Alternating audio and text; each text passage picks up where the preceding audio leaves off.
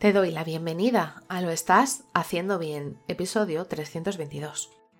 Hola, soy María Moreno, psicóloga perinatal, y este es un espacio donde hablamos sobre todo lo relacionado con la búsqueda del embarazo, el embarazo, parto, posparto, crianza y duelo perinatal. Tu espacio donde aprender y crecer juntas, pero sobre todo recordarnos que lo estamos haciendo bien. Como ya sabes, en mariamorenoperinatal.com estoy a tu disposición para trabajar juntas las herramientas que necesites, desde tu búsqueda del embarazo hasta la crianza. Además, si has sufrido una pérdida, no estás sola. Estoy aquí para ayudarte a avanzar desde ese sufrimiento hacia el agradecido recuerdo.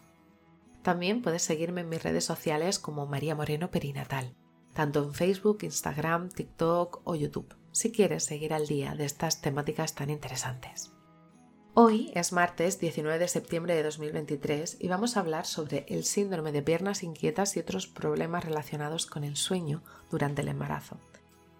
La verdad que el embarazo es una etapa emocionante en la vida de cada mujer, pero también puede venir acompañado de una serie de desafíos y uno de los cuales, y más grande, puede ser la calidad del sueño.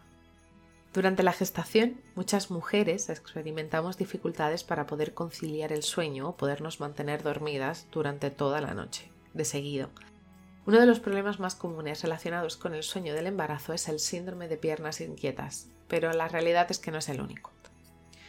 El síndrome de piernas inquietas es un movimiento que causa una sensación muy incómoda en las piernas, a menudo descrita como una especie de hormigueo, picazón o la necesidad irresistible de poder mover las piernas.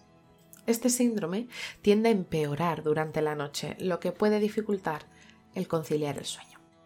Aunque no se comprende plenamente la causa exacta, se cree que factores hormonales y la falta de hierro en el organismo pueden desempeñar un papel importante.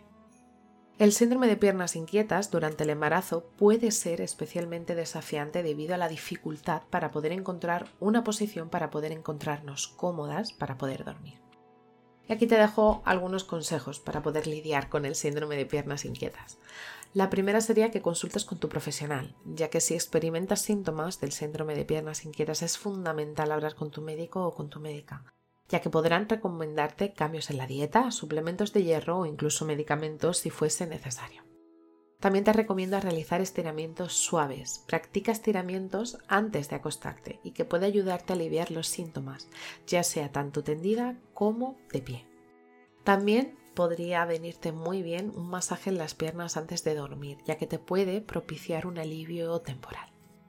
Y por último, pero no por ello menos importante, intenta evitar la cafeína y el tabaco, ya que estas sustancias pueden empeorar en sí los síntomas. Así que es súper importante reducir su consumo, especialmente por la tarde y por la noche. Em, otros problemas que puede haber del sueño durante el embarazo, aparte del síndrome de piernas inquietas, eh, te dejo por aquí un poco los más comunes, por así decirlo. ¿no? el primero podría ser el insomnio, que podría estar entendido como esa ansiedad, se le suman los cambios hormonales y la incomodidad física, pueden hacer que te dificulte muchísimo poder conciliar el sueño. También puede aparecer la apnea del sueño y es que eh, durante el embarazo, debido al aumento de peso y a la presión sobre las vías respiratorias, hay mujeres que lo pueden llegar a desarrollar. También es cierto que existen frecuentes despertares nocturnos, normalmente relacionados con el poder ir a orinar con más frecuencia, incluso los propios movimientos del bebé pueden despertarnos y, entonces así pues provocar más despertares nocturnos. Y por último, y muchas veces eh, suele ocurrir sobre todo al final del embarazo, la acidez estomacal, que puede ser eh, algo muy molesto para poder conciliar el sueño teniendo esa quemazón constante. ¿Qué te podría decir para poder mejorar el sueño? Pues intenta mantener lo primero una rutina de sueño regular. Utiliza almohadas para apoyar tu abdomen y tu espalda, súper importantes. Eh, la típica almohada esta de embarazo que es así como si fuera una U en el que te puedes abrazar pero a la misma vez tienes apoyada tanto la barriga como la espalda, son maravillosas.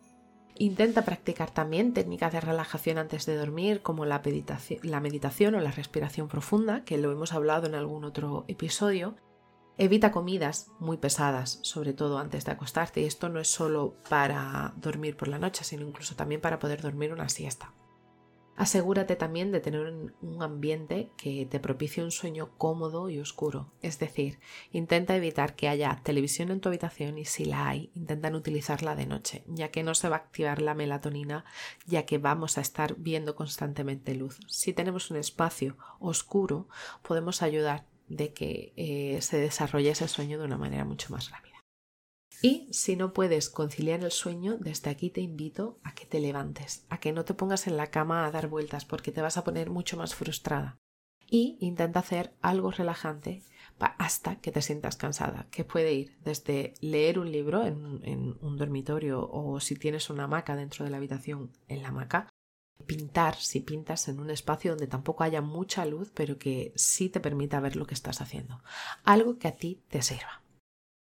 Por eso me gustaría decirte que cada mujer es única. Y es cierto que lo que me funciona a mí no te va a funcionar a ti. Si experimentas estos problemas del sueño, tanto el síndrome de piernas inquietas como cualquiera de los que hemos visto anteriormente, es importante que puedas hablar con tu médico por si eh, pudiera detectar algo que eh, desde aquí no eres capaz de detectar o por si pudiera encontrar algunas recomendaciones más relacionadas en tu caso. Eh, es cierto que un sueño de calidad es esencial para el bienestar tanto de la mamá como de tu bebé. Y es que el descanso en esta etapa es vital.